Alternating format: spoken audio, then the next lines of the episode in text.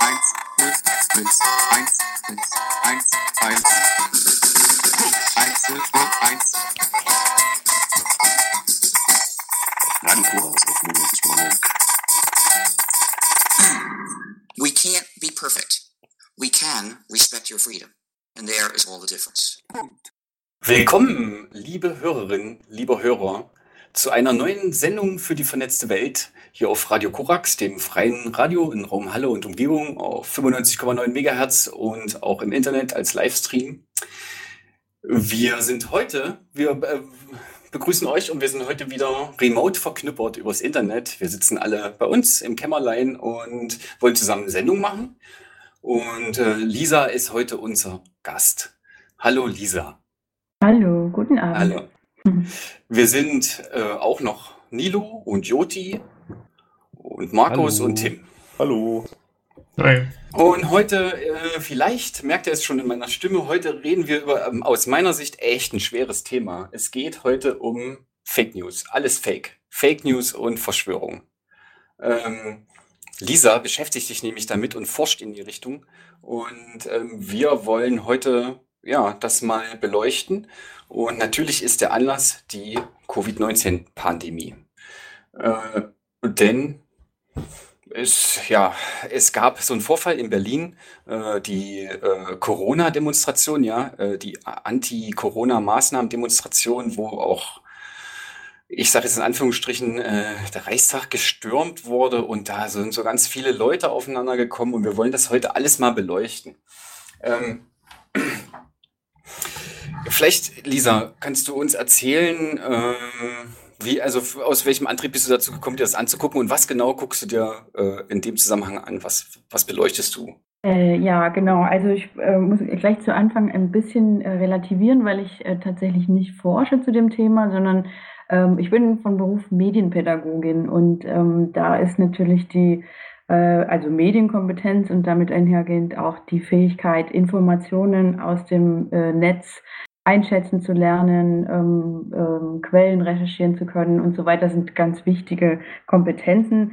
Und ähm, da zählt natürlich auch als Thema dann eben Fakes und Verschwörungen ähm, beziehungsweise ja, Falschmeldungen dazu.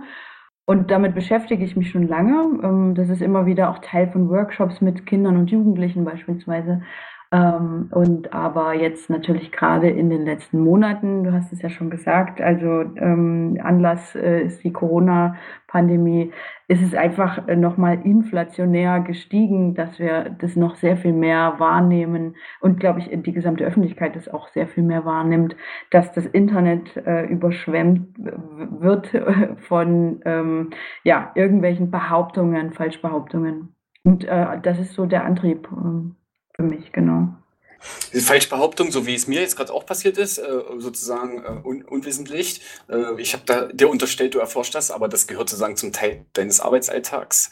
Ähm, aber die Sachen, um die es uns heute geht, sind ja also eigentlich absichtliche Falschinformationen, oder? Würdest du es anders behaupten? Ähm, zum Beispiel, dass ich, wir können ja mal das konkret machen. Es gibt die Behauptung, dass diese Covid-Virus ähm, oder ne, dieser, dieser Coronavirus äh, eine Waffe ist, die die Chinesen entwickelt haben, um uns alle auszulöschen zum Beispiel. Und das ist ja, äh, warum, warum gibt es das? Warum, warum glauben Menschen das? Genau, also ich, ich glaube, da muss man auf jeden Fall ähm, äh, erstmal so differenzieren und auch definieren, worüber reden wir eigentlich. Ähm, und äh, genau, also du hast ja schon gesagt, ähm, ähm, Fakes oder Fake News, Falschmeldungen, das sind ähm, ähm, vor allem ja, bewusst, bewusst falsche, bewusst manipulierte Nachrichten, Falschaussagen, die im Netz gestreut werden. Also natürlich passiert es immer mal wieder, dass, dass Leute irgendwas erzählen, weil sie es nicht besser wissen. Auch da muss man natürlich lernen, mit umzugehen, dass man generell einfach kritisch ist äh, den Informationen gegenüber, die man so im Netz und überall sonst findet. Ähm, das passiert ja aber auch in jedem alltäglichen Gespräch, was wir so haben. Ne? Ähm, aber genau hier beim, also gerade auch der Begriff Fake News, das hat auch auf jeden Fall eine politische Dimension, ne? dass, dass das äh, praktisch ähm, ja, benutzt wird als Instrument ähm, der Meinungsmanipulation. Ähm, genau, und wenn man dann noch einen Schritt weiter geht, also das Beispiel, was du gerade genannt hast mit dem, ähm, mit äh, dem Virus, das dann von, von Regierung X oder Regierung Y oder sonst wem, Bill Gates, äh, in, die, ins, in die Welt ge geschmissen wurde, das sind dann tatsächlich nochmal richtige Verschwörungserzählungen. Also, und jetzt sage ich auch bewusst nicht Verschwörungstheorien, weil ähm, Theorie würde ja bedeuten, da brauchen wir einen, da hätten wir in irgendeiner Art von Evidenz oder man könnte das irgendwie eben theoretisch begründen, aber das hat man im Fall von diesen Verschwörungserzählungen nicht, deswegen eben ja Verschwörungsmythen oder Erzählungen. Und äh, genau, also das ist natürlich auch ein politisches Instrument, ähm, vor allem um ähm, ja, seine eigene Ideologie zum Beispiel ähm, zu, zu, verstärkt in die Öffentlichkeit zu bringen und Leute da ähm, zu überzeugen. Beziehungsweise gerade in dem Zusammenhang, weil du jetzt die letzte Frage war, warum glauben Menschen das? Ähm, ja, auch das ist, äh, ist so ein Ding, das natürlich, also gerade so eine, so eine Pandemie ist, ist, ist ja eine Krise. Also ist eine gesellschaftliche Krise, Gesundheitskrise wurde gesagt in dem Zusammenhang.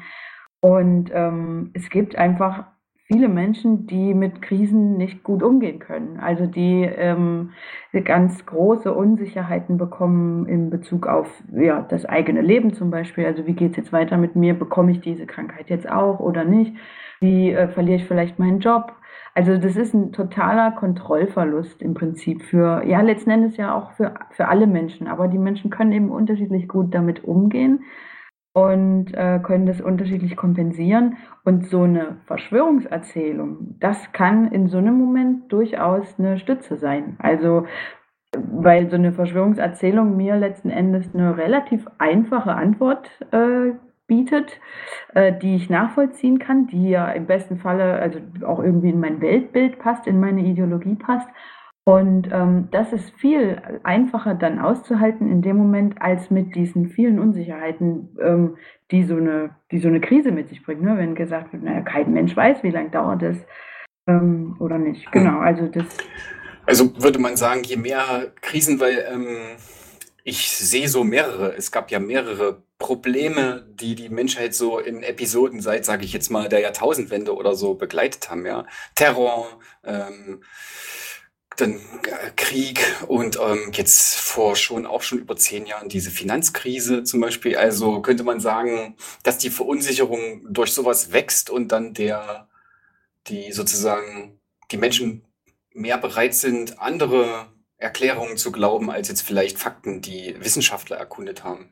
Genau, also zumindest, also da gibt es auf jeden Fall Forschung dazu, ähm, dass, dass Menschen oder dass einfach die, die Bereitschaft an Verschwörungserzählungen zu glauben, die wächst in Krisenzeiten. Das können gesellschaftliche Krisen sein, das können aber auch persönliche Krisen sein, ja. Also dass irgendwie Menschen, die gerade eine Scheidung hinter sich haben oder äh, ähnliches, dass die dann in, in so einen, ja, in so eine Welt sich eintauchen und sich dort verlieren. Und natürlich kommt dann noch dazu, dass wir mit dem Internet äh, und wie das Internet funktioniert, nämlich in, äh, mit äh, sozialen Netzwerken, die ja für uns filtern, was wir zu sehen bekommen, dass das natürlich auch noch verstärkt, dass man sehr schnell in so einem, in, in, ja, in wirklich einer Filterblase sich bewegt, wo man nur noch eindimensionale Nachrichten bekommt, die das unterstützen. Genau. Und das glaube ich, das ist natürlich auch eine Entwicklung, die jetzt gerade ja, wenn man nur die letzten 10, 20 Jahre anguckt, äh, sind wir da heute auf jeden Fall auch an einem anderen Punkt als, als damals noch. Aber ähm, passiert mir das dann vielleicht eher, wenn ich nur in solchen Chatgruppen unterwegs bin und sozusagen auch alles andere ablehne, auch keinen Deutschlandfunk mehr höre, auch keine, was weiß ich, mal Regionalnachrichten im Fernsehen gucke oder sowas, ähm, weil ich kann mir das jetzt mal persönlich gesprochen, subjektiv gesprochen, immer gar nicht so gut vorstellen, dass man jetzt, und du hast auch gesagt, dass man dann einfache Lösungen äh, lieber annimmt, als vielleicht die komplexe Wirklichkeit oder die schwierig zu akzeptierende Wirklichkeit. Aber mh, hm, wenn ich mir das jetzt mal so angucke, mir sind diese Lösungen, die die anbieten, gar nicht so einfach. Also es ist doch keine einfache Lösung zu sagen, die Erde ist flach oder Bill Gates will uns kontrollieren und impft uns, äh, nutzt jetzt diese also hat das nur erschaffen, damit er uns jetzt impfen kann oder so, damit er uns danach besser kontrollieren kann. Das ist für mich eine total komplexe und auch schwer nachvollziehbare, ein schwer nachvollziehbarer Lösungsvorschlag. Also Mhm. Wie, wie, kommt, wie, wie kommt das? Also, meinst du, wenn man seine Medien gut mischt, dann passiert das schon nicht? Zum Beispiel jetzt mal ähm, gefragt so? Ja, also zu der, zu der einen Sache, warum, also dass diese Bill Gates-Verschwörung zum Beispiel so gut angekommen ist, ich glaube, das hat vor allem auch damit zu tun, dass man halt eine Person hat. Man hat ein Gesicht dazu, man hat irgendwie ähm, ja eine Projektionsfläche oder Sündenbock, äh, wo man das äh, hinschieben kann, statt eines Virus, der irgendwie unsichtbar ist. Ähm, genau, aber der, der Punkt der, des Medienmixes oder des Nachrichtenmixes spielt natürlich auch eine Rolle. Klar, wenn ich, wenn ich nur in, in sozialen Netzwerken mich informiere und da jetzt ähm, zum Beispiel, ja, Facebook ist ja ein beliebtes Netzwerk in den Reisen oder auch jetzt inzwischen ähm, ist ja sehr viel vor allem in, in Messenger gewandert, also Telegram vor allem als Messenger, was eine völlig in sich geschlossene Gruppe ist, wo die Leute den ganzen Tag ähm, sich, sich äh, praktisch gegenseitig ähm, mit Informationen befüttern, die genau diese Thesen alle stützen. Ähm, und ja, wenn ich, wenn ich mich vielseitig informieren würde, dann würde das ja ständig relativiert werden. Aber das, das möchten äh, viele Menschen ja auch nicht, weil da geht es ja genau darum, eben die, das eigene Weltbild so zu stützen. Man sucht dann eher eine einfachere Erklärung für ein eigentlich komplexes Problem. Also das ist zumindest eine, ein, äh, eine Begründung, genau. Da ist es sicherlich, gibt es da auch noch viel mehr Begründungen. Zumindest wäre die, die Frage, ob das ein neuartiges Phänomen ist oder ob es auch quasi so Fake News schon, schon früher gab. Also ob das wirklich jetzt eher durch die Technologie und diese Filterblasen jetzt ein Phänomen ist oder ob es das aus der Geschichte heraus auch schon wesentlich früher gab, als uns das vielleicht bewusst ist. Gibt es da was? Ja, da gibt's was. Also tatsächlich ist der, also der Begriff Fake News selbst, der ist zum ersten Mal äh, öffentlich wahrgenommen worden ähm, 1890 in einem amerikanisch äh, oder englischsprachigen amerikanischen ähm, Lexikon, ähm, das Webster's Dictionary war das. Ähm, und also da ist es zum ersten Mal registriert worden und auch ich würde sagen, dass äh, ja, seitdem es ähm, Nachrichtenmedien oder, oder ähm, öffentliche Kommunikation gibt, gibt es auch schon dieses Phänomen der Falschmeldungen, also in unterschiedlichen Ausprägungen. Ne? Äh, te teilweise Falschmeldungen aus Versehen, das sind dann diese Zeitungsenden, von denen man so spricht, ähm, aber ähm, teilweise auch eben ganz bewusste äh, Manipulation. Ich meine, denken wir nur mal an äh, Propaganda in, äh, zu NS-Zeiten, ja. Also das, das ist, sind ja auch, da sind Haufen Fake News, ähm, ähm, wenn man es so nennen will, ähm, verbreitet worden. Also das Phänomen ist überhaupt nicht neu. Aber was sich tatsächlich ändert durch die äh, Möglichkeit der sozialen Netzwerke ist, dass halt ähm, wirklich inzwischen ja jeder und jede theoretisch die Möglichkeit hat, öffentlich zu kommunizieren. Das heißt, auch ohne irgendeine Art von journalistischer Ausbildung oder, oder auch irgendeinem Verantwortungsgefühl für, äh, dafür können Leute ihre Gedanken einfach so ins Netz blasen. Und ähm, was wir eben bisher noch nicht geschafft haben, in der Gesellschaft ja, uns, uns sowas auszuhandeln, ist eben, dass tatsächlich mit, mit den Möglichkeiten, die wir haben durch die öffentliche Kommunikation, ähm, haben wir auch Verpflichtungen im Sinne von einer Verantwortung. Also, ähm, dass wir, dass im Prinzip man sich darüber Gedanken machen sollte, was passiert denn mit, was kann denn passieren mit Informationen oder, oder Nachrichten oder irgendwas, die, die ich ins Netz blase? Die kann jeder sehen, so und ähm, genau, also das hat sich schon geändert, aber das Phänomen im Prinzip ist, ist nicht neu. Aber ich meine, der, der, der Umfang ähm, hat sich aber doch schon so gefühlt dieses Jahr äh, ziemlich verstärkt. Aber ich kann es halt irgendwie nicht gut einschätzen. Ne? Ich habe jetzt auch die Bilder gesehen von dieser Sache in Berlin. Das waren ja schon einige, wo man sich dann so denkt, okay, das sind halt doch nicht nur die fünf, sechs Spinner, ähm, die man da einmal in der Woche auf dem Marktplatz sieht, ähm, sondern es, es, sind halt doch mehr Menschen. Und mhm. ich hab, ich kann es nicht so ganz einschätzen, wie, wie das halt ist. Ne? Ähm, Mhm. ist es wirklich, sind es halt, es sind ja noch mehr, die, weil ja nicht alle nach Berlin fahren. Und Mhm. wenn halt das schon so viele sind, dann, also mit viele meine ich jetzt nicht diese Millionenzahlen, die von denen selbst immer äh, veröffentlicht werden. Ähm, ich weiß nicht, wie viel es waren. Äh, 20.000? Keine Ahnung. Ich glaube sogar 38.000 bei der letzten Ja. Demo. Ja, äh, ja, auf jeden Fall. Das ist erschreckend, wie viele Leute das sind. Äh, Es geht quer durch die Gesellschaft und meine persönliche Entwicklung ist auch, dass ich vor zehn Jahren noch gelacht habe, wer kann denn sowas glauben? Also egal was, ja.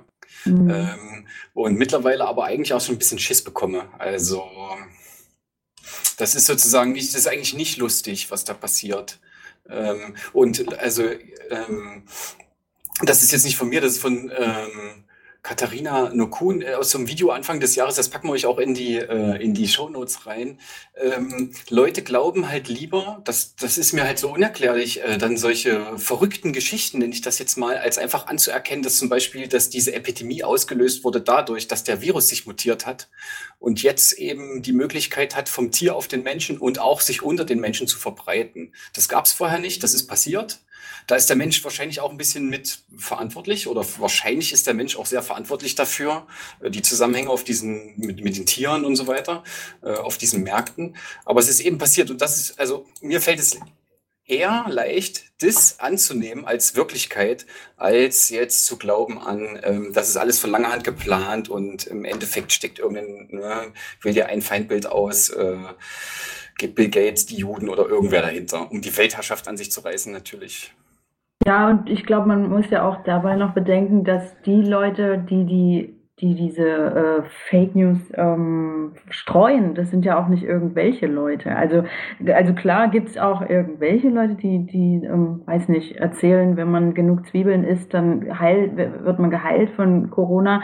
Äh, auch das hat es alles gegeben, aber es ist auch ein großer Teil dabei, äh, Leute, die wirklich sozusagen so halb professionell mit einer politischen Agenda dahinter stehen. Also ähm, die sozusagen, ähm, und da, da ist es auch, muss man sagen, es ist tatsächlich das rechte Spektrum, was da ähm, ja die eigene, die, das, das eigene Weltbild dadurch jetzt ähm, verstärken möchte, dass man eben über diesen Weg jetzt die äh, das bestehende System ähm, angreifen möchte, ne? also das bestehende politische System, also unser freiheitlich-demokratisches ähm, System dadurch so ein bisschen zer, zer, ins Wanken bringen möchte, dass man eben jetzt über diese auch sehr emotionale Thema mehr und mehr Leute ähm, überzeugt. So, die hatten, die haben das vorher auch schon gemacht, da hatten die halt andere Themen, ne? aber jetzt sind die auf diesen, auf dieses Thema gegangen und ähm, ja, gleichzeitig aber ähm, glaube ich auch, dass, also ja, 38.000 Leute in Berlin ist auf jeden Fall krass viel zu viel. Ähm, aber es gab ja auch andere äh, Umfragen, repräsentative Umfragen, die äh, gezeigt haben, dass mal mindestens 80 Prozent der Bevölkerung total hinter diesen Maßnahmen stehen, ja. Und vielleicht darf man, also muss man auch ein bisschen schauen, dass, äh, dass man sich nicht zu sehr beeindrucken lässt davon, weil natürlich auch die mediale Öffentlichkeit da sehr stark drauf schaut, ne? Und wir in den Nachrichten auch das tausendmal hören und sehen und dann am Ende hast du das Gefühl, boah, fuck, ey, die, die ganz Deutschland ist voller Nazis wieder so. Ja, aber es fällt mir gerade wirklich schwer. Also siehe Hallischer Marktplatz, auch schon vor Covid, diese Veranstaltung da. Hm. Äh, siehe vor einem Jahr, der Terroranschlag in Halle, ist genau ein Jahr her, Mhm. jetzt die Sendung gerade läuft. Äh, oder siehe der Mord an einem Politiker, der Mhm. einfach ein Politiker war, ja, der war kein Extremist oder so. Und er Mhm. wurde aber von Extremisten ermordet. Also da, das macht mir schon irgendwie, kann ich ja vielleicht mal äußern, so subjektiv gesehen schon ein bisschen Sorgen um Leib und Mhm. Seele. Also ich möchte auch weiterhin draußen rumlaufen können, ohne angemacht zu werden oder angegangen zu werden sogar. Mhm. Äh, Das ist die große Gefahr, die ich in solchen Falschmeldungen sehe. Und ja, von der Ente, über die man nacht, bis hin zu solchen Sachen, die wirklich äh, unsere stabil und das die stabile System unseres Miteinanders zum Wanken bringen. Mhm. Ja, und dann was? Mhm. Ähm, ja, naja, also ich meine, es gibt ja da so diverse Leaks von ähm, Kommunikationsstrategiepapieren, zum Beispiel von den Identitären, äh, wo tatsächlich ganz klar nachzulesen ist, was, was, wie sich die, äh, wie die sich ja zu ähm, nicht, wie, wie, wie man es jetzt korrekt ausdrückt, aber das, äh, wie sie im Netz kommunizieren. Ne? Also mit welchen Mitteln und äh, Stichwort Infokrieg, so nennen sie es ja tatsächlich. Äh, also es, genau, es geht tatsächlich um Desinformationskampagnen ähm, von von oben abgesegnet. Und ich, und ich sehe das auch so, dass natürlich ähm, auch die Leute, die letzten Endes ähm, im realen Leben, sage ich mal in Anführungsstrichen, auch zur Gewalt bereit sind, auch dort auf diesen Plattformen oder in den Kanälen ähm, mit radikalisiert werden. Und was ja natürlich auch so ist, ist, dass ähm, diese Fakes oder auch, ähm, wir sind da ja dann auch relativ schnell bei so einem Thema wie, wie Hassrede, äh, Hate Speech im Netz, ähm, das muss halt auch krasser werden. Ne? Also wenn die, wenn die, diese Leute ihre Gefolgschaft erhalten wollen, dann müssen die Fake News krasser werden, weil das ja auch, also wenn sich nämlich jedes Mal herausstellt, ach, jetzt haben die das erzählt und es ist gar nicht passiert, ähm, dann, dann wenden sich die Leute ab von ihnen. Und deswegen, äh, glaube ich, ist da so eine Radikalisierung schon mit inbegriffen. Und äh, ja, das muss, das, das macht mir auch Angst, auf jeden Fall. Was können wir tun? Können wir was tun? Ja, wir können versuchen aufzuklären, zum Beispiel heute drüber zu reden, vielleicht Sachen ein bisschen einzuordnen, ja. Ja, genau. Ich glaube auch, also es ist, ist zum einen total wichtig, das überhaupt auf dem Schirm, Schirm zu haben, dass das, dass das existiert. Und ähm, was ich zumindest auch höre von vielen Leuten, also ich habe jetzt im letzten, in den letzten Monaten recht viele Veranstaltungen zu dem Thema gemacht mit Erwachsenen. Ähm, das waren so Online-Veranstaltungen und ähm, da waren ganz viele Leute recht verzweifelt auch dabei, die gesagt haben, sie wissen nicht mehr, wie sie zum Beispiel an, ähm, äh, ja, da waren jetzt Familienmitglieder oder Bekannte, die völlig abgedreht sind, die irgendwie noch nie was zu tun hatten mit äh, rechten Blogs und auf einmal aber jetzt eben über dieses Thema tatsächlich auch ähm, von der jüdischen Weltverschwörung angesprochen, angefangen haben zu reden, die eben ja, nach Wegen und Lösungen gesucht haben, wie sie mit denen reden können. Und ähm, weil das, also das ist ja total schwer, ne? Ich weiß nicht, ob, ob ihr das schon mal äh, hattet in eurer Familie oder irgendwie Bekanntenkreis, dass, äh, dass da jemand mit so einer schrägen Argumentation daherkommt und völlig überzeugt ist davon, da kommt man auch nicht so richtig äh, ran mit Fakten. Also darum geht's denen auch gar nicht. Die wollen nicht Fakten diskutieren, sondern geht da, wie gesagt, letzten Endes eigentlich eher um diese Grundbedürfnisse, diese psychologischen Grundbedürfnisse, die nicht gestillt sind, was wir vorhin schon hatten, und deswegen muss man da ja schon fast so ein bisschen therapeutisch rangehen. Und das kann man natürlich aber auch von niemandem verlangen, der, der nicht äh, ausgebildet ist in der Richtung. Ähm, man kann das vor allem halt auch nicht so von, von außen, ne? einfach wenn man jetzt jemanden sieht. Also ich hatte mal so eine Begegnung äh, in einem Treppenhaus. Ähm, den Menschen kenne ich aber von früher, sage ich jetzt mal. Ähm, und da hatte ich jetzt keine große Motivation, mich da irgendwie dahinter zu klemmen.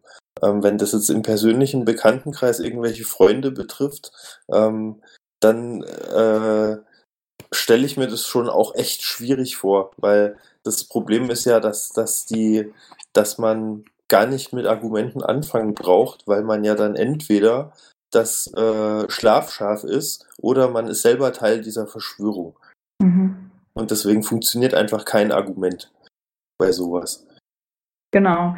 Ja. Genau, nee, genau. Es geht nicht um Argumente, es geht nicht, geht nicht um Fakten oder um wissenschaftliche Daten oder sowas, überhaupt nicht. Nee, es geht am Ende, ähm, geht, äh, und das schreibt Katharina Nokun äh, so oder so ähnlich, auf jeden Fall auch in ihrem, in ihrem neuen Buch da.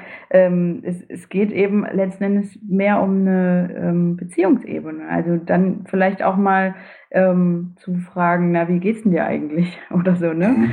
Ähm, ja, damit kann ich relaten. Ähm, in so meine Großelterngeneration, die sind sehr, ich sag das jetzt mal, Ausländer oder Zuwanderer, migrationsskeptisch. Da ist immer ganz schnell gedacht, na, wenn da irgendwo bei irgendwem was nicht geht oder so, na, das sind doch bestimmt die, ne, die hierher gekommen sind. Äh, und ähm, Streiten funktioniert nicht, habe ich festgestellt. Mhm. Ähm, man muss ganz in Ruhe tatsächlich sich hinsetzen und sagen, guck mal, das ist eigentlich nicht so. Und du musst mal persönlich gucken, du hast ja keine Nachteile davon, dass wir jetzt äh, Leute in Not, die jetzt von Migration betroffen sind, hier aufnehmen oder so. Und dann in Ruhe vielleicht das mal darlegen. Das funktioniert, glaube ich, besser.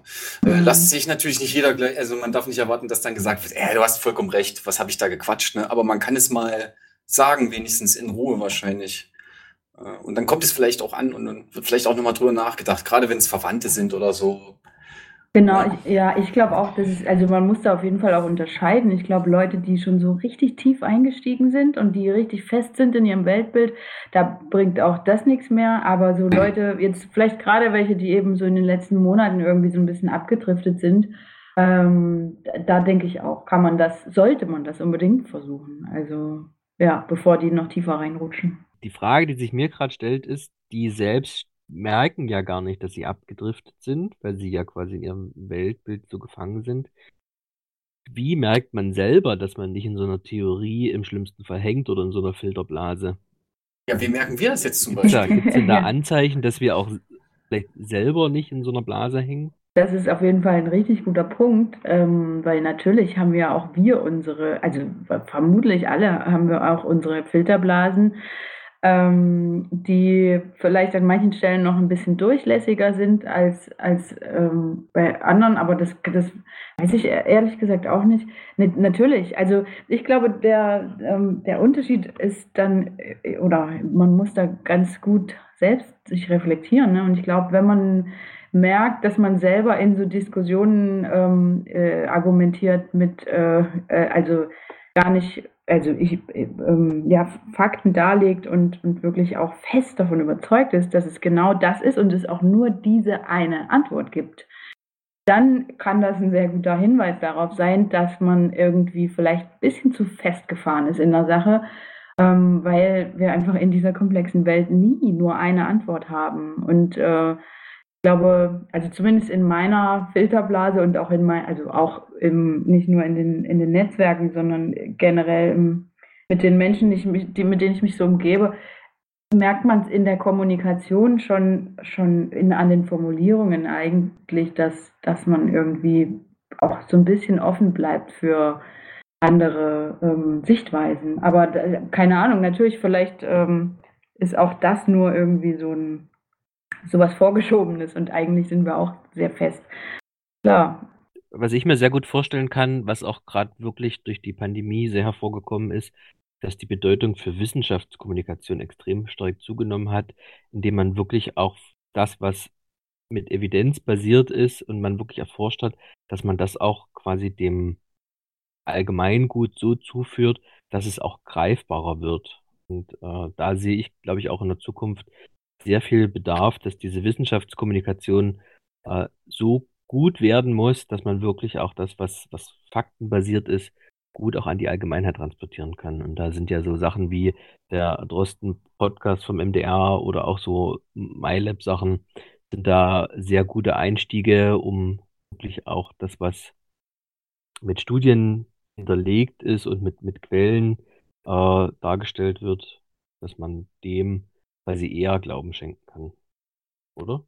Das stimmt schon, aber man darf dabei auch nicht vergessen, dass man mit solchen Formaten auch nur einen bestimmten und recht kleinen Teil der Bevölkerung abholt, weil äh, man schon sehr viel Wissen eigentlich mitbringen muss, um das auch wiederum zu verstehen. Also ich glaube, dass es einen sehr großen Teil in der Bevölkerung gibt, die, die eigentlich noch an einem ganz anderen Punkt ähm, äh, ab, abgeholt werden möchten. Also auch äh, Leute, die, weiß ich nicht, jetzt mal ähm, ganz plakativ gesprochen, ne? wenn ich, äh, wenn ich irgendwie alleinerziehende Mutter von drei Kindern bin und, und äh, täglich sehen muss, wie ich irgendwie die äh, die, die, die Kinder satt kriege, dann habe ich ganz andere Probleme, als mich mit sowas zu befassen, habe aber trotzdem irgendwie ein, ja, äh, muss irgendwie Dampf ablassen und dann bin ich anfälliger für ja, für eben solche einfachen Antworten, also ist jetzt pauschal, ne, trifft Mhm. natürlich auch nicht auf alle zu, aber ähm, ne, das, äh, genau, also ich glaube, man muss einfach verschiedene Formen finden. Wissenschaftskommunikation aber auf jeden Fall auch ist ein wichtiger Punkt, ja. Und äh, Schule. Also wenn ich zum Beispiel ganz viel von dem, was mir jetzt hilft, ähm, ähm, eine Fake News vielleicht zu erkennen oder zu erkennen, wenn Trump jetzt agitiert oder ne, wenn er jetzt irgendwas twittert und das zu lesen, habe ich aus meiner Schule, aus Geschichtsunterricht und auch aus den Naturwissenschaften einfach zu wissen, was kann ich messen, was kann ich erwarten. So ein Grundvertrauen hat man mir als jungen Menschen eigentlich mitgegeben und das hilft mir eigentlich jetzt, ähm, sowas zu unterscheiden und halt nicht auf einem Kanal nur bleiben. Ja, das haben wir Ja. auch schon gesagt. Thema Schule ist spannend, weil tatsächlich gerade letzte Woche, da war ein Artikel in der Taz, ähm, weil eine Studie veröffentlicht wurde. Da ging es um Medienkompetenz von Lehrerinnen und Lehrern. Ähm, können wir wahrscheinlich können wir auch, ich äh, pack den Link auch mit in die Show Notes. Ähm, und es ging, es ging darum, wie sehr äh, Lehrerinnen und Lehrer der, den, den äh, Nachrichtenmedien vertrauen. Und dabei kam halt auch raus, äh, dass es auch eben in dieser Gruppe ganz große Skepsis den, den Medien gegenüber ist. Ne? Also so den, den, sagen wir, öffentlich-rechtlichen und den äh, etablierten, äh, etablierten Kanälen. Also äh, genau, und äh, wenn wir an dem Punkt sind, ne, dass, dass Lehrkräfte in Schulen äh, selbst nicht mehr dran glauben, zu großen Teilen, wer vermittelt es dann den, den jungen Leuten? Mhm. Na, wahrscheinlich dann die YouTuber, oder? Die eine große Reichweite haben und damit eigentlich auch eine große Verantwortung. Ja? Die so ein bisschen so der große Bruderersatz oder große Schwesterersatz sind, die quasi dann sowas im schlimmsten Fall auch vorleben. Ja, Dann muss aber dein, dein, Phase auch einplanen. ja, dann muss aber da auch deine Filterblase in deinem YouTube-Account entsprechend passen, dass dir sowas angezeigt wird. Dass du die YouTuber hast, die nicht ähm, oder die TikTok oder was auch immer benutzen, ähm, die nicht einfach die heile Welt spielen wollen, sondern auch entsprechend aufklären. Und das ist halt krass. Dieses ganze YouTube-Zeug ist in so einer, aus so einem kapitalistischen, also aus so einer Gewinnabsicht eigentlich entstanden, dass es diese Medienkanäle gibt. Die sind gar nicht entstanden wie die Zeitungen und die Presse, ne? Und darüber wickelt sich jetzt so viel ab, äh, wie zum Beispiel MyLab oder so. Oder Lisa, wenn du auch erzählst, dass die Zielgruppe so schwierig zu erreichen ist, das sagst du. Und ich wünsche mir, dass der Harald Lesch das wieder so macht wie früher. Einfach trockener Unterricht. Vermittel mir was, Junge, in 20 Minuten und mach nicht so eine animierte und wir könnten ja mal, hat Einstein vielleicht diese komischen wissenschaftlichen Fragen. Das machen die, um mehr Leute abzuholen.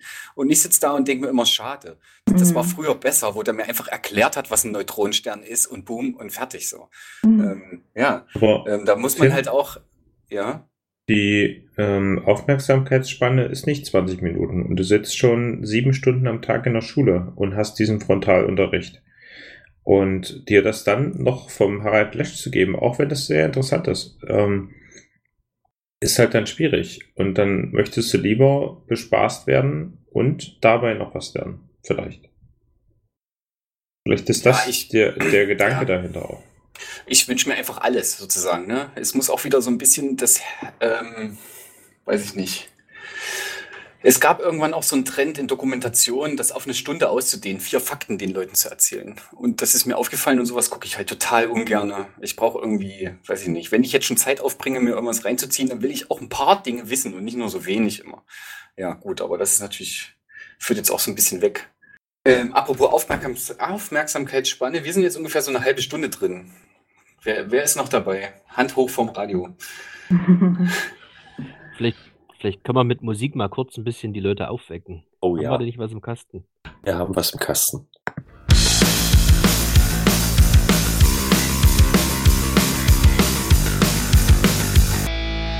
Das war dritte Wahl mit Wenn ihr wüsstet. Und genauso brandheiß, wie es uns dort präsentiert wird, geht es jetzt hier weiter. Wir sind heute bei Sendung für die vernetzte Welt, Folge 96. Alles Fake. Fake News und Verschwörung. Wenn ich gerade an Verschwörung denke, fällt mir auch wirklich immer mal so ähm, Twitter ein. Und ich hatte jetzt festgestellt, dass es häufiger vorkommt, dass Twitter-Posts immer mal markiert werden. Auch von der einen oder anderen prominenten Person, äh, Person, die doch dann quasi immer wieder darauf hingewiesen wird, dass das vielleicht nicht ganz so passt, was dort präsentiert wird. Ist das, äh, Lisa, so ein bisschen so das, das Mittel der Wahl, was auch in Zukunft vermehrt vorkommen wird, dass man dann einfach Dinge, die offensichtlich falsch sind, quasi markiert oder gekennzeichnet werden? Ähm, naja, also es gibt ja schon relativ lange eine Debatte darüber, wer denn eigentlich dafür verantwortlich ist, ähm, zum Beispiel ähm, Hate Speech, aber jetzt eben auch Fake News aus dem Netz sozusagen rauszumachen, ähm, beziehungsweise äh, ja, wie, wie man nun damit umgeht. Und äh, da fordert ja die Politik auch immer wieder, die Netzwerke, die müssen da schneller handeln und die müssen, die sind verantwortlich, ähm, während die Netzwerke selber sagen äh, oder bisher immer selber gesagt haben, nee, wir stellen nur die Plattform bereit und was die Nutzerinnen und Nutzer hier machen, Ähm, dafür übernehmen wir keine Verantwortung. Ähm, tatsächlich, also in der Vergangenheit haben die Netzwerke da auch wirklich schleppend reagiert. Äh, dann gab es ja irgendwann dieses Netzwerkdurchsetzungsgesetz, äh, was die Netzwerke noch eher dazu bewegen oder zwingen soll, äh, sollte, ähm, ja, gerade Hate Speech ähm, rauszulöschen. Erstaunlicherweise hat man jetzt bei diesem, bei diesen vielen ähm, Fakes rund um Corona, Fake News, ähm, feststellen können, dass die Netzwerke sehr schnell reagiert haben. Also die haben wirklich innerhalb von kurzer Zeit haben die äh, teilweise ihre Community-Standards geändert, haben, äh, haben auch im, an den Algorithmen rumgeschrieben, dass äh, ja, dass sozusagen Falschmeldungen, also bei YouTube war es auf jeden Fall so, dass die äh, schneller äh, gelöscht wurden, ähm, solche Videos und auch die Empfehlungsalgorithmen, dass die nicht mehr so ähm, funktioniert haben wie vorher, ne? Das jetzt nicht, äh, guckst du dir eins an, hast du auch noch zehn andere hinterher zu dem Thema. Ähm, genau, also da haben die jetzt total schnell reagiert und auch dieses Twitter-Ding, ne, dass die jetzt so einen Hinweis auf Fake News mit drin haben, beziehungsweise auch ähm, nicht nur nicht nur das, sondern die haben inzwischen auch so einen Banner, ähm, wie YouTube auch, wo dann steht, ähm, wissenschaftliche ähm, Informationen zum Thema Covid-19 finden Sie auf der Webseite des also das ist jetzt bei, bei YouTube, finden Sie auf der Webseite der Bundeszentrale für gesundheitliche Aufklärung, da kann man direkt da draufklicken. Also die haben schon Sachen gemacht so ähm, und ich finde das auch gut, dass die reagieren inzwischen, aber gleichzeitig äh, macht mir es auch ein bisschen Bauchschmerzen, weil ähm, am Ende würde ich der Technik ähm, die ja äh, also nie so zuverlässig funktioniert, wie wir uns das gerne wünschen. Ne? Also da wird eben nicht alles rausgefiltert, was wir vielleicht gerne rausgefiltert hätten, sondern was ist zum Beispiel mit Satire? Wie erkennt die Maschine, dass äh, jetzt so ein ähm, Postillon-Artikel äh, kein Fake News ist? Solche Sachen, aber auch ganz generell äh, die Debatte darüber, was ist denn jetzt eigentlich Fake News und was nicht? Wer wer dafür was im Internet schreiben sozusagen. Also da, das ist ja eigentlich eine nochmal eine viel größere Debatte, die ich ungern von Maschinen oder von sehr stark profitorientierten Unternehmen geklärt hätte. Ähm, insofern wünsche ich mir an der Stelle eher nochmal das auch, aber in Kombination mit mehr ähm, Medienkompetenz bei den Leuten. Und mehr Netiquette. Mhm. Ich habe äh, ein Oldie gehört auf YouTube und ähm, da war so ein so ein Kommentar, äh, der auch ein paar Antworten hatte, von wegen, hi, ich bin schon alt und ich habe das damals schon gehört und es chillt mich immer noch und so weiter. Und da waren ganz viele Leute, die auch gesagt haben, oh, ich bin auch schon über 70, ich bin auch schon über 60 und klar, das war unsere Zeit und die waren alle sehr höflich zueinander. Und irgendjemand schrieb dann in ganz großen Lettern, You old people are so cute. Und ich sitze vorm Rechner und denke mir, ähm, you old people, ihr seid nicht irgendwie süß, sondern ihr seid einfach noch zivilisiert miteinander. Mhm. Ihr unterhaltet euch über ein Thema, die Plattform ist dafür da, tauscht dich über ein Video aus. In dem Fall war es halt ein Lied von irgendeinem Künstler. Und äh, ne, die haben sich ganz nett unterhalten und die haben sich nicht an den Kopf geworfen, der andere ist besser, nee, deine Meinung stimmt nicht. Oder das ist ja ganz oft so, also YouTube-Kommentare sind ja echt hart. Ich sage nicht, dass es überall so ist, aber also man muss sich die Communities und Kanäle schon suchen, wo es ein bisschen konstruktiver miteinander geht, sonst braucht man, dann kann man das eigentlich gleich. Mhm. Also ne, ich habe da so eine Einstellung, ich mache das dann zu, dann brauche ich das nicht. Ich kann mir aber vorstellen, als jüngerer Mensch hätte ich den Zwang oder nicht den Zwang, aber der gewollt, auch bei diesen ganzen coolen Communities mehr mit dabei zu sein. Als Erwachsener fällt mir das total einfach, wenn da irgendeiner Quatsch labert oder die Community giftig ist, das einfach zu kicken. So, da fehlt mir nichts im Leben so, ne? Also ich brauche mich ja nicht mit so Hate auch noch in meiner Freizeit zu beschäftigen. Ist dann so meine, mein, meine Herangehensweise. Mhm. Das dann irgendwie, ja. Da baue ich mir aber auch eine Blase, bin ich mir bewusst. Aber die, ja, naja, aber ich halt, ohne, halt ohne Hate. Ja, aber ich finde das einen sehr schönen Wunsch. Also, weil ähm, ich persönlich wünsche mir das auch. Ich, und ich sehe halt irgendwie, wir hatten das ja vorhin schon mal, das Thema Verantwortung. Ne? Also, dass die Leute einfach an der Stelle äh, noch überhaupt nicht begreifen, was, was die Möglichkeit, öffentlich kommunizieren zu können, was das für eine Verantwortung mit sich bringt und was sie unter Umständen auch auslösen mit dem, was sie im Netz schreiben. Äh, und ähm, wie sehr sie manche Menschen vielleicht auch damit verletzen oder diskriminieren. Und das muss einfach gelernt werden. Ne? Ich habe so das Gefühl, manch, manchmal die Leute haben halt komplett keine Impulskontrolle. Also ich erlebe es ja bei mir selber auch manchmal. Ne? Man liest irgendwie, ein, ich weiß nicht, irgendeinen Tweet und denkt, boah, ist das bescheuert und würde am liebsten anfangen loszutippen und halte mich dann aber immer wieder selbst zurück und denke, warte mal, jetzt legst du das Ding erstmal hin, denkst nochmal fünf Minuten drüber nach und dann kannst du ja was Qualifiziertes vielleicht zurückschreiben, aber nicht in diesem emotionalen Zustand so. Aber genau das ist, glaube ich, was passiert, ne? dass Leute wirklich wie im Rausch quasi da ihre Ausrufezeichen reinballern in die Tastatur. Das ist, ja, keine ja, Ahnung. Man weiß ja auch nicht, wie alt die Leute sind, die, es da, die sich dann dazu hinreißen lassen, das da reinzuschreiben. Ich könnte mir auch vorstellen, dass sie auch die Erfahrung der, dieser Impulskontrolle noch nicht gesammelt haben. Also das wäre tatsächlich auch meine Frage, die ich mir jetzt die ganze Zeit stelle. Ähm, wie groß ist das Problem bei Kindern und Jugendlichen? Weil davon bekommt man ja so in der Öffentlichkeit jetzt nicht so viel mit, äh, denke ich mal, wenn man dann nicht irgendwie involviert ist. Ja, also ähm, das ist ganz unterschiedlich. Das kann man gar nicht, man kann nicht pauschal sagen, Kinder und Jugendliche. Das ist natürlich irgendwie äh, ja eine Frage von, von Gruppen auch und Milieus vielleicht auch am Ende, wie so der Umgang ist miteinander, genauso wie, wie die auf dem Schulhof unterschiedlich miteinander umgehen, so ist es halt auch im Netz. Ne? Und ich, ich würde sagen, dass, das, äh, dass die teilweise sich sogar auch noch viel mehr darüber im Klaren sind, was sie im Netz tun und äh, was nicht cool ist im Netz, als so manche Erwachsene. Also ähm, ja, das, das ist, ist eine ganz äh, individuelle Geschichte am Ende, aber ähm, zumindest kriegen Kinder und Jugendliche eben durch die Schule schon hin und wieder immer mal äh, die Möglichkeit, da sich drüber unter, so unterhalten oder je nachdem, was sie für Lehrkräfte haben, gibt es da Workshops zu den Themen und so. Also ähm, ja, die, das, das ist äh, bei ja, manchen Erwachsenen dann tatsächlich eher das Problem noch. Aber meinst du auch, dass bei den Kindern dann quasi durch den Klassenverband auch eine Sozialisierung untereinander stattfindet?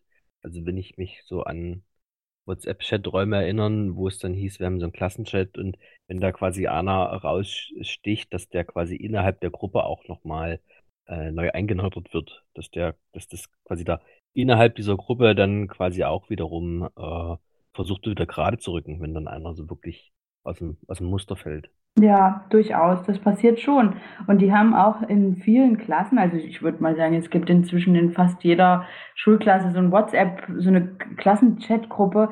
Ähm, aber in, in den äh, meisten Klassen, die ich so zumindest besucht habe, gibt es auch äh, Klassenchat-Regeln. Also, dass die Klasse sich vorher darüber Gedanken macht, mit der Lehrkraft gemeinsam und spätestens, wenn es die ersten Probleme gab, so Stichwort Cybermobbing und sowas auch, was ja durchaus äh, häufig vorkommt, aber ähm, dann werden schon auch Regeln aufgestellt, ähm, wie konsequent die nun ähm, befolgt werden. Das ist dann immer am Ende eine Frage, wie sehr die Lehrkraft das das beobachtet und da ähm, ja, mit, mit dabei ist. Aber ja, es gibt durchaus Klassen, da reguliert sich das von selbst. In anderen aber wiederum hast du auch wirklich ganz krasse ähm, und schlimme Fälle von Cybermobbing. Ne? Das, das gibt es schon auch, ja. Ja, wenn keiner kontrolliert und die Eltern ja wahrscheinlich auch nicht in solchen Chats erstmal drin sind oder waren, vielleicht ist das jetzt anders, dass die Eltern ja auch mit beteiligt werden müssen, eigentlich jetzt gerade, wenn man so eine Pandemie hat und es um Hausaufgaben und Kontrollen und sowas geht und wichtige Nachrichten. Das weiß ich nicht, aber das kann ich mir natürlich hef auch heftig vorstellen, klar. Wenn da mhm. niemand drauf guckt und niemand, wenn auch wirklich unter den eigenen Reihen niemand, jemand sagt, ey komm, das ist jetzt echt genug, das ist zu viel, das ist nicht cool, äh, ja, dann treibt sich das wahrscheinlich weiter. Ja, ich meine, auch das hat es bei uns früher schon gegeben, ne? Mobbing äh, in, in den Schulklassen, das ist jetzt auch kein neues Phänomen. Ähm, und auch da, also ich zumindest, wenn ich an meine Schulzeit zurückdenke, erinnere mich an keine einzige Lehrkraft, die da irgendwie mal da reingegangen wäre und gesagt hätte, ey Leute, ähm, das macht man nicht. Ähm, das hat sich irgendwie in der Gruppe geregelt, so. Also, und für viele, also für die Betroffenen vor allem, hat sich nicht zum Positiven geregelt. Also das, ähm, und das hast du halt jetzt auch nur online, digital und das naja, ist zum Teil eben noch ein bisschen krasser, weil, weil die halt rund um die Uhr theoretisch ähm, dann über Smartphone halt äh, ja, gemobbt werden und dann hast du es schwarz auf weiß da stehen, du weißt nicht, wer hat das jetzt alles gesehen und so. Also schon bitter. Das ist halt einfach da, das gebietet der Anstand, ne? Und ja, Kinder probieren Sachen aus und Kinder können auch grausam sein, aber dafür sind ja eigentlich die Eltern und Erwachsenen und die Gesellschaft ringsrum auch da, zu sagen, das gibt gewisse Grenzen. Und es funktioniert eigentlich auch immer gut, wenn ich mich, wenn ich mal ungezogen war als Kind, immer gut, sich dann, versetz dich jetzt in den anderen. Was ist, wenn du das gesagt kriegst? Was ist, wenn du die ganze Zeit nicht mitspielen kannst oder so? Das reicht ja dann schon, um Mhm. einfach mal so diesen, diese, den Samen zu sehen der Selbstreflexion, dass es dann irgendwann, irgendwann, Mhm. wenn die jugendlich werden, fängt das eh an. Und dann, Ja, ja, voll, ja, voll. Da sind wir, also Empathie so als Stichwort, ne? Da, da sind wir ja auch wieder bei den äh, Hasskommentaren im Netz, beziehungsweise bei der Netiquette, dass man einfach irgendwie mal kurz drüber nachdenkt, wie wünsche ich mir das denn eigentlich, dass man mit mir umgeht. Und genau so mache ich es dann auch mit anderen, ja. Es gibt zum Beispiel in YouTube ganz a fraction of comments, also ganz, ganz wenige sind, wo Leute mal ihre Meinung revidieren, wo sie sagen, äh, ich hatte da eine, Mei- ich hatte da was geäußert und ich habe es recherchiert und ich hatte nicht recht. So, Mhm. das wollte ich, ne, äh, das ist ja eigentlich auch eine Kompetenz von einem Menschen, in einem sozialen Wesen, der sozusagen auch eingestehen kann, was weiß ich, es kann ja auch manchmal sein, dass man sich wegen irgendwas vertut, verhört, verliest, äh, der irgendwas vertauscht und dann schreibt, weil man überzeugt ist. Mhm. Und später stellt man fest, es stimmt aber nicht. Und diese Kompetenz zuzugeben, dass man nicht richtig lag, ist auch was, was sozusagen, wenn man, wenn das mehr Menschen so machen würden, hätten wir, glaube ich, auch einen netteren Umgangston äh, Mhm. miteinander. Mhm. Vermute ich. Ja. Ich glaube, Nilo hat sich gemeldet zwischendurch Mhm. mal. Ja, ja, genau. Ich wollte noch, äh, nur, dass es auch noch mal festgehalten ist, ähm, was halt auch absolut nicht hilfreich ist, ich glaube, das hatten wir jetzt noch gar nicht so thematisiert, ist ähm, dieses Ergötzen an oder lustig machen über Bilder äh, und äh, von diesen Demonstrationen, wo, wo die Presse hingeht und die Leute interviewt. Ähm, und die denn diese abstrusesten Verschwörungsgeschichten da in das Mikrofon äh, erzählen. Äh, teilweise betrunken, offensichtlich. Äh, das ist, finde ich halt auch, äh, das, das tut weh, sowas zu sehen. Und ich finde, das muss nicht sein, dass man sich sowas anguckt. Wie anstandslos ist das, dass die uns betrunken ansprechen, ne? Das ist Wahnsinn. Ja, aber hm, hm, die Medien bedienen ja die Leute, die es sehen wollen. Ja, und es muss immer höher, schneller weitergehen. Und wenn ich mir äh, manche Medien angucke, so eine Zeitung mit so einem vier Buchstaben und fängt an mit B, das wird immer schlimmer. Ähm, und es muss immer, immer, immer weitergehen. Und ähm, so manche Privatsender im Fernsehen, die spielen da auch schön mit rein. Und ja, Da muss man einfach auch überlegen, ob man als Staat, als Politik sowas sanktionieren möchte oder ob wir uns als Gesellschaft einfach ausdenken, wir boykottieren diese Zeitung mit den vier Buchstaben, die mit einem großen B anfängt oder eben sowas oder solche Formate, wo man offensichtlich sieht, dass das dich verunsichern soll oder dass es dir irgendwas Komisches anbietet. Das muss man halt auch sanktionieren eigentlich. Wenn der Markt das nicht von selber regelt, muss sozusagen jemand herkommen und sagen, das machen wir nicht. Dass es keine staatlichen Sanktionen an der Stelle gibt, finde ich ganz gut. Überhaupt, dass es keinen Staatsrundfunk gibt in dem Sinne, das ha hatten wir schon mal und das äh, wollen wir nicht. Deswegen haben wir ja eher dieses öffentlich-rechtliche System, was sozusagen ein, ein Zwischending ist. Und es gibt ja aber ein Organ, was, was ähm, dafür zuständig ist, ähm, Rügen auszusprechen zumindest. Also es gibt den Presserat und es gibt den Pressekodex und ähm, ich weiß nicht, ich glaube gerade letzte Woche wurden wieder eine Menge Rügen verteilt an diese Zeitung, die mit B anfängt und vier Buchstaben hat. Ähm, das ist natürlich am Ende halbwegs wirkungslos, weil ja, das, die bekommen eine Rüge und dann müssen die eine Richtigstellung veröffentlichen, die auf der vorletzten Seite in Schriftgröße 3 gedruckt ist. Ähm, aber ich, ja, an der Stelle sehe ich tatsächlich wieder eher die, die, ähm, ja, die Medienkompetenz. Also auch wenn es natürlich immer schwierig ist, das zu sagen, das Subjekt ist immer das Verantwortliche, was sich kümmern muss, äh, dass es irgendwie äh, gut informiert ist und so weiter. Ähm, äh, klar, wenn man natürlich mitbekommt, dass, dass Medienhäuser oder Presse, Pressehäuser, das, das sind ja letzten Endes auch ähm, ähm, ökonomische, also wirtschaftlich denkende Unternehmen die verkaufen müssen und die eine ganz große Konkurrenz haben, äh, spätestens auch jetzt mit dem Internet noch mal mehr. Konkurrenz um Aufmerksamkeit, um Klicks, um Werbeeinnahmen und äh, das führt dann natürlich dazu, dass, wie Markus gesagt hat, immer höher, immer schneller, immer weiter. Und da haben wir auch jetzt ähm, in der äh, in der Corona, in der Pandemie-Berichterstattung äh, gab es ja auch einige Momente, wo, wo renommierte Zeitungen ähm, irgendwie Schwachsinn geschrieben haben, so einfach weil sie die Ersten sein wollten und mussten in dem Moment. Ähm, und das führt natürlich auch zu einem Misstrauen bei den Menschen. Ne? Das, das kann ich schon auch nachvollziehen. Also das muss man auch immer mit reflektieren, dass man jetzt nicht sagt, hier die äh, redaktionellen Medien, äh, da, da sind gelernte Journalistinnen und Journalisten und die machen das alles richtig und die anderen im Netz sind die Bösen. Das kann man so überhaupt nicht sagen. Also auch da, wenn man sich mal die Geschichte anguckt, gibt es ja schon so einige Fälle von, von Presseberichterstattung, die völliger Humbug ist.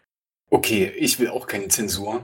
Mhm. Vielleicht meine ich mit Sanktionen keine Zensur, sondern eben äh, vielleicht was für etwas Wirkungsvolleres als auf der vorletzten Seite eine Richtigstellung in Schriftgröße 9 oder so, weißt du? Vielleicht mhm. einfach, wenn wir schon in so einer bunten Bling-Bling-Welt leben, wo Bilder und Symbole so wichtig sind und eigentlich mehr sagen als Fakten, ähm, dann muss eben auch mit Symbolen äh, sozusagen dagegen vorgegangen werden und dann müssen die eben die ersten zehn Seiten so, und weißt du, das muss auch richtig wehtun. Das muss den Werbeeinnahmen kosten. Weißt du, wenn es eh gewinnorientierte Absichten sind, die dazu führen, im Endeffekt immer höher, weiter, schneller und krasser, ähm, ja, dann weiß ich nicht.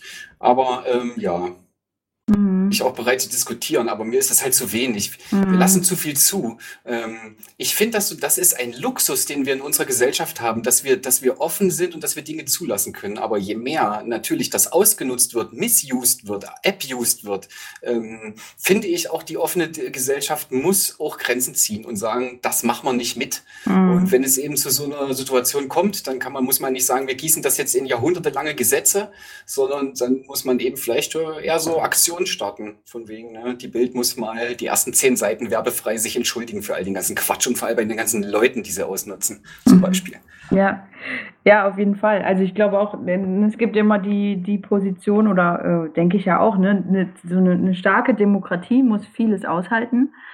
Ähm, und, und also auch solche Sachen aushalten. Aber ähm, letzten Endes, für mich ist immer so die Grenze, also ist so, oder wir stehen mit beiden Beinen auf dem Grundgesetz. Und äh, da sind schon ganz, ganz viele Dinge ja festgehalten, die, die solche Sachen eigentlich auch regeln. Ne? Nur ist das natürlich alles auch auslegbar. Und ähm, ja, genau. Wer wir müssen eigentlich nur konsequenter anwenden, was wir schon haben an Werkzeugen wahrscheinlich. Ja. Sollten wir vielleicht auch einfach mehr Medienkompetenz vermitteln? Unbedingt. Und, und holen und müssen vielleicht auch mehr Jugendliche damit abholen und äh, halt Kinder, die steigen ja ein. Und das ist, äh, sind wahrscheinlich auch die, denen man noch, ich nenne sie jetzt mal, helfen kann, die vielleicht da auch noch nicht so tief abgedriftet sind. Und ähm, wenn die es besser wissen, können sie es vielleicht auch ihren Eltern mh, mm, erzählen. Mhm. Vielleicht kommt man so irgendwie einen Schritt weiter.